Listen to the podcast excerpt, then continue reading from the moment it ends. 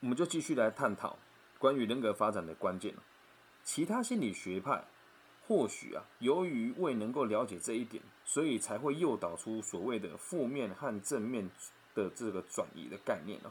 我现在解释一下负面跟正面的转移概念是什么。如果我解释的不对，再请大家指正一下，因为毕竟我不是学心理学出身，但我为了这一本书，我看了上网 Google，然后跟上人家上人家的这个网站去看一下论文哦。转移就是 假设啦，我对我们这个节目里面的这个呃小保罗有有兴趣好了，然后小保罗是一个戴着眼镜、头发卷卷、身材瘦瘦高高的男生，那我从今往后呢？我如果得不到他，我只要看到别人有这样子的状况，我也会喜欢这个人。这个叫做转移。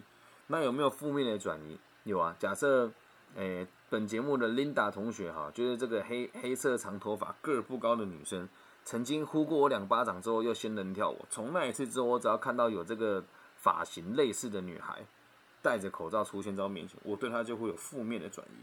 好，那在这样这种想法，在个体心理学的治疗里面是从未见过的。啊，为什么会从未见过呢？因为他我们不认为个体心理学不认为会有这样子的状况发生。后面有举一个例子哦，一个被娇宠，一个被这个惯坏的病人啊，被人家娇纵的病人哦，可能很容易获取他人的感情，对吧？你一个被宠坏的人，通常就是你的外形也不差嘛，或者你有各种方式让人家同情你嘛，所以你很容易获取别人的感情嘛。但是呢？他在他的欲望会明显的被他藏起来，看起来惹人怜爱的人哦，某种程度上都是想要操控别人啊，这样能够理解吧？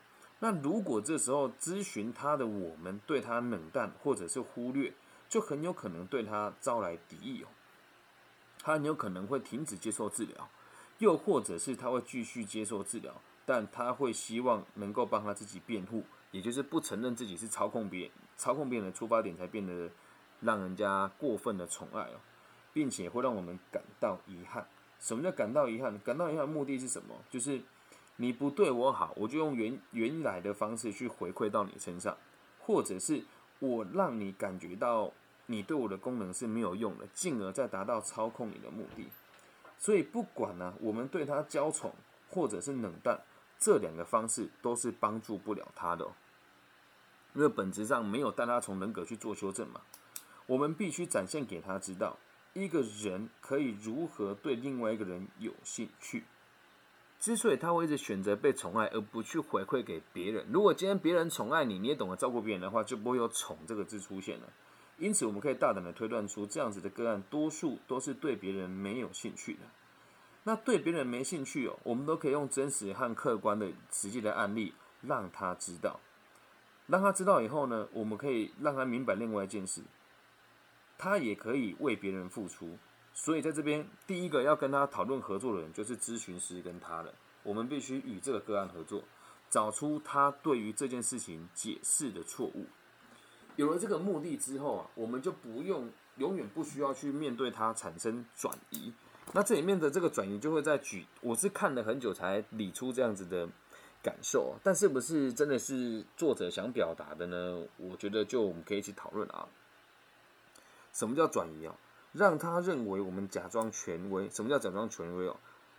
他过去看到什么样子的权威的存在，比如说智商是就是要穿西装、打领带、戴个眼镜，我们就要用一样的方式让他感觉到权威，并且胁迫他合作。对，这也是一种转移。那或者是他让他陷入依赖和不负责任的风险，是什么意思呢？就是。让他能让让我们过去看到那一些不负责任人跟依赖人所产生出来的行为，直接告诉他说你是这个样子的，因为这叫负面的转移嘛，把这个认知放到他身上，而这两个行为对他来讲都是没有帮助的。有帮助的行为是什么？协助他找出自己真正的目的。好，那你要想受人家娇宠，这样算不算一种人格呢？算吧。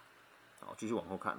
在所有的精神表征里面呢，讲到重点哦，接下来讲就是重点哦，记忆跟梦就是造成我们人格发展的关键。待会我再把我们前面那个笔记的内容补足给大家。在所有的精神表征里哦，个体的记忆最能够泄露秘密。讲一句更坦白的，如果你记不住，那就不是秘密了，对吧？如果你记得住想保守它，那就叫秘密哦。在这边，我希望大家可以去想，你心里面最大的秘密是什么？想啊，每个人都有个秘密的嘛，我也有啊。你心里面最大的秘密是什么？嗯，而这件事情对你的人格或多或少会有些影响的。好，我们的记忆呢，是一个随身携带的备忘录，就是我们做每个行为的根据的意思啊。哦，说明自我设限以及一切行为里面没有随机记忆的存在。好，我要解释一下什么叫自我设限呢？我以前去一间公司上班了，哦，还是房屋中介公司。他就坚持要没有房屋中介经验的人才能进到这间集团。那为什么他要这么做？今天如果你学了别人的技术，要再重新学到新的技术是很困难的。因此，当你的记忆越多的时候，你就越容易被别人设限，因为你所学到的一切也是记忆啊。你所学到的一切也是记忆的一部分，所以我们学起来的东西，对对某些程度来讲都是一种限制哦。就比如说，我们都认为人不会飞。对吧？啊，等哪一天人真的会飞的时候，我们是不是就受到这个记忆的限制，认为它不可能发生？所以这个叫做设限。这也是为什么孩子的想法都是天马行空的。好，以及一切的情境里面没有随机记忆的存在。这个在之前几节内容我们有提过，要记住一件事情，一定都有它的原因在。有时候我跟别人陈述某一件事，对方是完全不记得的，而你自己记得很清楚，因为这一件事情对你来讲是有意义的，而对他来讲是毫无意义的。我还记得以前我在高中的在高中的时候，有一个朋友，就是他被他被隔壁班的人跟被被隔壁学校的人霸凌，对，然后我揍了他，我揍了隔壁学校人，然后救救了他，也不能讲救了他一命吧，就让他免于这个被欺负的状况当中，而他完全不记得这件事。可能在他生活里面，我每天都在被打，我每天都在被解救，可是在我心里面，我把自己放得很大，我认为我是英雄。所以这就是所谓的随机记忆，这就是所谓的随机记忆，这样能够理解吗？好，随机记忆是不存在，一定都有我们的目标跟跟我们意义嘛。好，那在一个个体所接收到的这个数量难以估计的表征里面呢，什么叫难以接难以估计的数量的表征里哦？人的大脑记忆体是很有限的，可是我们每天在经历的东西都很可怕。你你要想，我们人脑啊，每看到一个画面就是一张图。而你这样子从左边看到右边，这里面就有几张图在脑子里面扫过去了，所以我们所接受到的数量都是难以估计的。我们只会选择记取那一些和我们的问题有关的部分，又或者是和我们的目标有关的部分，这样能够理解吧？也是我们关注的地方。那这这些故事哦，代表我一辈子的故事。什么叫一辈子的故事呢？就是我认为的这个事情，就是我看到，我认为我一辈子是什么样，就是从记忆累积出来的嘛。这样能够理解吗？那如果我们能够让我们自己认为我们的世界是温暖又是舒适的，我们当然就会去记住温暖又是舒适的这些事情，然后让我们自己更专注在目标上面，又或者是让我们自己以过去的经验来继续未来。也就是所谓的我记住乐观的事情，然后延续我乐观的个性。那我们也可以从每个人的行为里面哦，清楚的看见我们以记忆来稳定自己的情绪，这很有趣哦。什么叫稳定自己的情绪？这个稳定自己的情绪，并不是让我们的情绪回到稳定的阶段，而是持续的去增强我们想要的那个情绪。举个例子哦，如果你今天受到挫折，心情低落。那你就会回想起以往的挫折。如果今天一个人呢郁郁寡欢的时的，剩下感到闷闷不乐，那么他所有的记忆也都是忧郁的。那如果这个此时此刻的当下呢，他感觉到开心而且勇气十足的时候，他选择出来的记忆就会截然不同。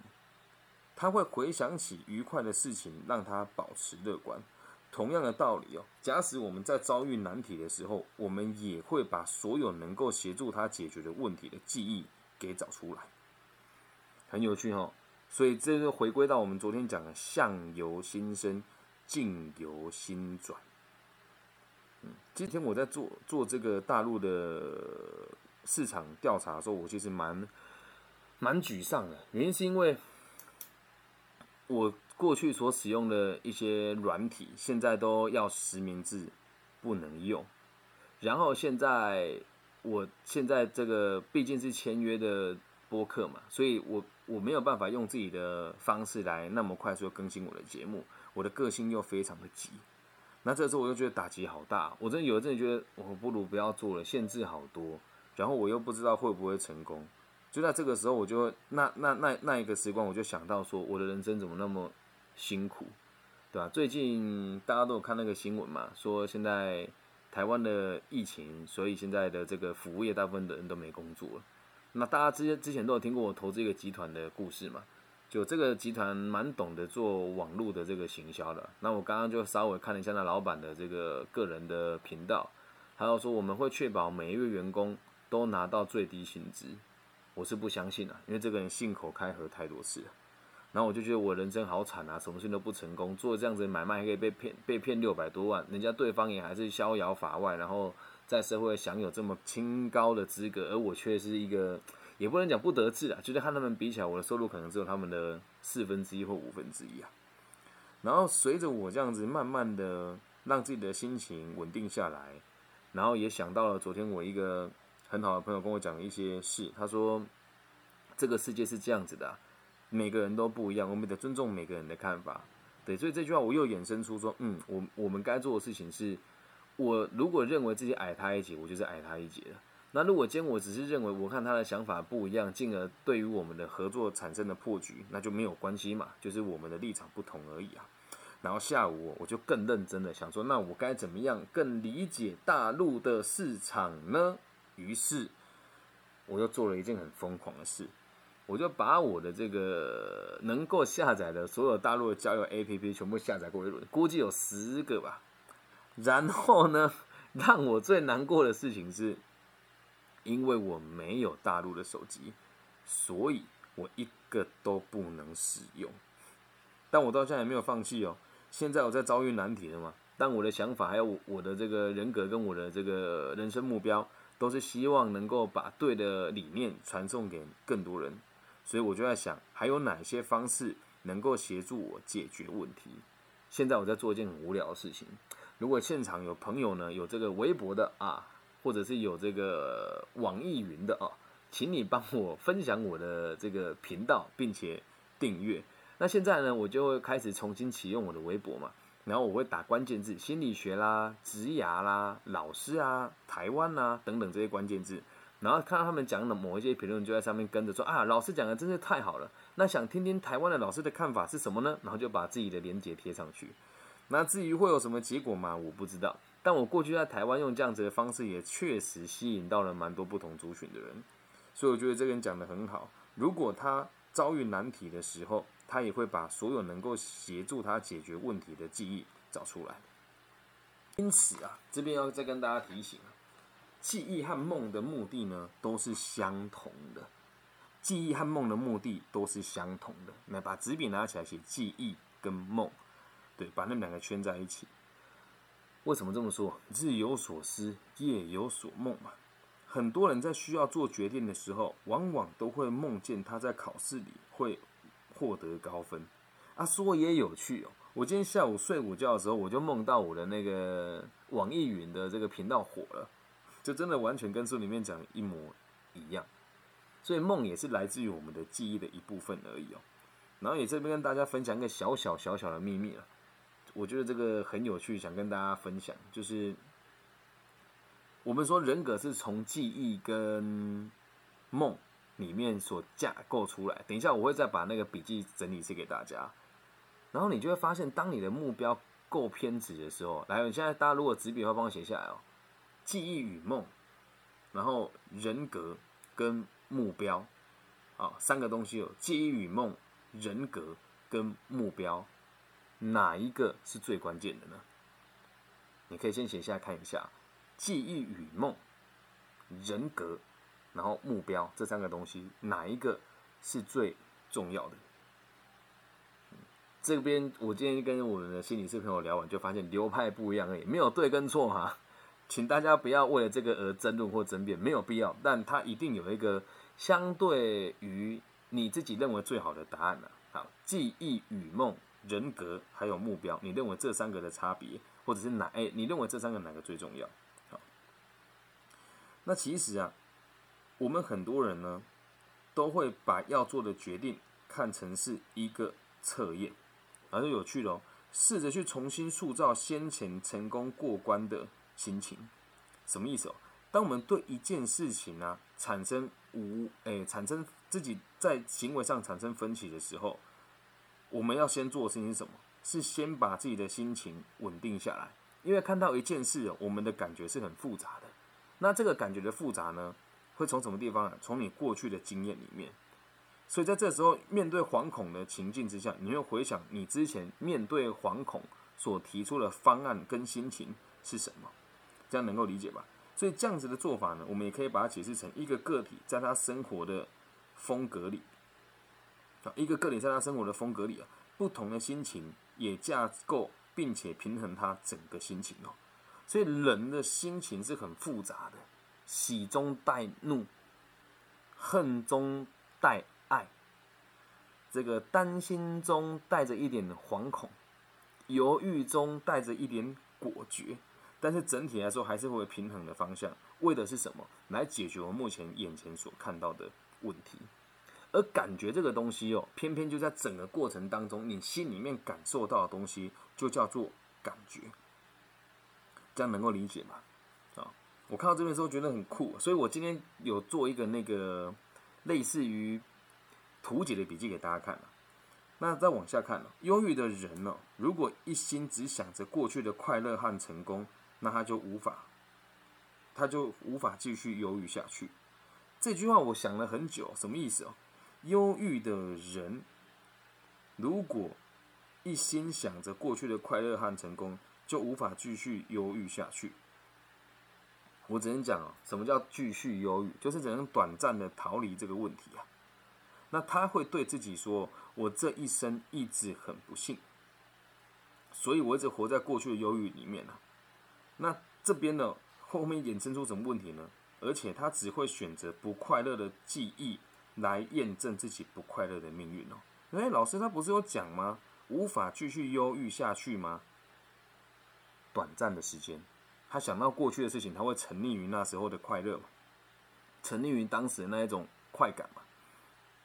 可是当他要面对未来做决策的时候，他会跟自己说：“我这辈子都很不幸。”所以他只会选择他不快乐的记忆来印证他不快乐的命运。那这个会变成什么？一种悲观的人格。那我先用这个笔记的方式帮大家梳理一下。我们刚刚是不是有写了这个画了一个人嘛？你说他愿意的话，你可以再做一个这个笔记。你画一个小人，然后画一个箭头往右手划过去，三到五公分都可以。划过去之后写个行为，而这个行为呢，再把它往上推。什么叫行为？我们你往上推之后，帮我写个奋斗跟努力。那为了什么奋斗跟努力呢？为了我们追求优越的状况，也就是我们所在追求的目的啊。那人会一直不停的追求优越的目的嘛？那有些人就是因为追求不到，或者是追求的方法错，才会一辈子痛苦嘛。那一旦你达到这个优越目的的以后呢，你就会发现它会变成你的记忆，就会变成下一个你。对，这是一个非常大的回圈，而这个全部的东西连接起来，就会变成你的人格。这样能够理解吗？你们会不会想要看我自己做的笔记？但是很丑就是了。这样应该听得懂我在讲什么吧？人。我们会为了为了优越的状况，或者是为为了某一些目的而努力，对。而在这个过程当中，我们所做出的奋斗和努力，就是我们所谓的行为。那我们达到了一个目的之后，你就看成这个过去的自己已经不存在了。而这个流程走完之后，它会变成你的记忆跟你的梦，进而来影响你人格的发展。这样能够理解吗？很有趣哦，我自己看到这边之后，我觉得很酷啊。那如果站在我自己的角度来解释这件事情的话，就像现在，我也在这个圈圈里面。我的我现在想要追求优越状况是什么？我希望自己就像书里面说的，能够透过声音去影响更多人，并且让大家关注我，这也是目的之一。但我真正的目的是协助社会安定嘛，所以这个目标一直都在。那现在会有哪一些小的目标？第一个就是让网易云的频道能够让更多人看见。毕竟我在台湾已经用尽了各种方法了，然后在我 Pocket 的这个数据总览哦，就这样在短短的几个礼拜之内，我现在下载数已经突破两万了。但是我也得不到任何台湾的这个平台或者是这个相关的这个推播的的赞助还有机会。就像你们也都没有在其他的网站中上面看过我东西啊，因此在台湾这个这里，我认为我的行销已经做到顶了，除非要再花钱找别人合作。或者是跟外面那一些老师抱团行销，哎呀，我觉得跟徐老师讲的很好，我要 echo 一下，讲一些废话，然后大家的流量互相交换。但我知道这不是我要的，所以我现在想要追求的就是让自己的网易云的频道能够有更多人听嘛。那因此我会为了这个努这个目标而努力。当我达到了之后，它会变成我的经验。如果就只是一个假设跟如果，我在下个阶段又发现其他的地区或者其他的地方有这样子的平台，我会一样去追求它。我就会往这个大方向前进。因此，在我个人的角度里面啊，我认为人格就是一种形容人在达到目标的方法而已。这是我的解释，但一定会有人觉得不够全面。但这是我的逻辑嘛？那如果以现在的时间轴往后回推的话，推到我以前哦，我真的可以解释我一生很不幸。这已经不是第一次在频道当中提到了。就小时候跳芭蕾舞被人家霸凌。然后国中的时候追女生，被女生说我又矮又黑又肥。然后高中的时候被全班的人排挤。然后就是国高诶国高中这阶段又被人家成立过一次伤害的这个罪名。然后大学的时候因为劈腿被抓到，然后被全班排挤，同时又长了一颗脑瘤去开刀。然后当兵的呃服役的时候抽到那个马祖举光，唯一一个没有便利商店的小岛。出了社会之后找不到工作，卖了一年的冰淇淋，然后之后到鞋厂工作，去东南亚的鞋厂上班。那当时女朋友就违背了婚约跑掉了，然后我就回到台湾做房屋中介，做着做着腿就断了，变成了生障者，然后我就结婚，生障了之后钱赔完了就结婚又生小孩，结婚又生小孩之后，这个本来开了一间餐厅。然后被房东吃了几十万的这个钱啊！不过这个也恭喜他们了。现在他们承接我的店面之后，现在又没水又没电又不能内用，也真 辛苦他了哦。然后就再到现在，那如果我的人格跟我的目标是我好我好悲哀我好悲惨，那我就不会解释成这个样子啊。而现在在我想起来是，你你的我的这样子的一生呢，我说真的看起来其实很辛苦的。那我就是很努力的往快乐的方向走啊，对吧？然后在努力的往快乐的方向走，最害怕就是在我这个年纪还很年轻，你就放弃了追求卓越，就就想说，那我们就跟群体一起混下去吧。我刚刚在跟那个我们某间银行的高阶经理人在聊天，我就跟他讲说，他妈的，在在企业里面做到高阶，也不是企业的狗而已嘛。他说，哎，跟你这说法讲的真的很对，但也真的是足够狭隘啊。你怎么能够判定别人认为自己是狗呢？搞不好在别人眼中，你才那个真正被需要帮助的人啊！对，所以我我努力的往快乐的方向走，并且没有想要让自己屈服于别人之下，所以会一直用这么反骨的态度进行教育跟自己的生意的小小的推广。所以也是跟大家分享，你的人格哦是可以选择的。虽然过去的记忆跟梦。会决定性的影响你的人格，但是不好意思哦，我们都是成年人了，你要记住什么，跟你想要记住什么，也会来自于你你对你自己设定下来的目标，这样能够理解吧？就用这两个集来带大家理解人格发展的关键，还有我们该怎么样去好好的善用它，以及什么叫做人格。好，以上就是今天全部的内容。那大家有没有什么想跟我分享的呢？